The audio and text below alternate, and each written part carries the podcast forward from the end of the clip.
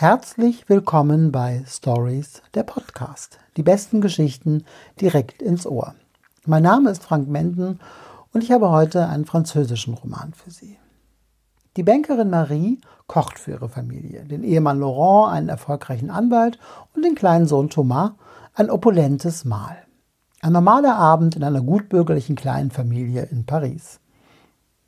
Mitnichten, denn das Essen ist vergiftet. Marie will sich und die ihren ermorden. So beginnt Ines Boyards Roman Charme in der Besetzung von Theresa Bankert im Scheunay Verlag erschienen, ein bereits vom ersten Satz an unglaublich hartes Buch, das zeigt, welche Folgen eine Vergewaltigung für eine Frau haben kann, was Scham und Verzweiflung mit einem Menschen machen können. Marie hatte es gut im Leben. Eine schöne, behütete Kindheit, liebende Eltern, eine Schwester, die wie eine Freundin ist, ein attraktiver und aufmerksamer Mann, ein lukrativer Job als Vermögensberaterin. Und doch ist dies alles nichts mehr wert, wenn die Seele zerstört wird. Von einem Mann, der sie einfach nimmt, was er will, einem Mann, der noch dazu ihr Chef ist.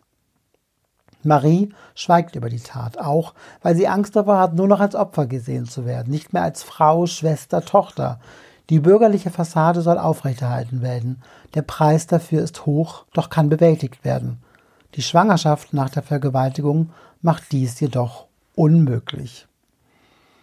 Ich habe dieses Buch mehrfach unterbrechen müssen, weil ich tief durchatmen und mich ablenken musste. Brutal ist dieses Buch, das 2018 auf der Longlist des Prix Concours stand, radikal und schonungslos ehrlich. Ines Bayard geht noch weiter als Leila Slimani. Es gibt keinen Moment des Innehaltens, die Katastrophe ist allgegenwärtig. Mir hat dieses Buch noch einmal aufs Eindringlichste veranschaulicht, was Gewalt anrichten kann und wie allgegenwärtig Gewalt gegen Frauen ist, welche nicht absehbare Folgen dies nach sich zieht. Ein ungemein wichtiges Buch, lesenswert, allerdings hart. Ines Bayard, Scham.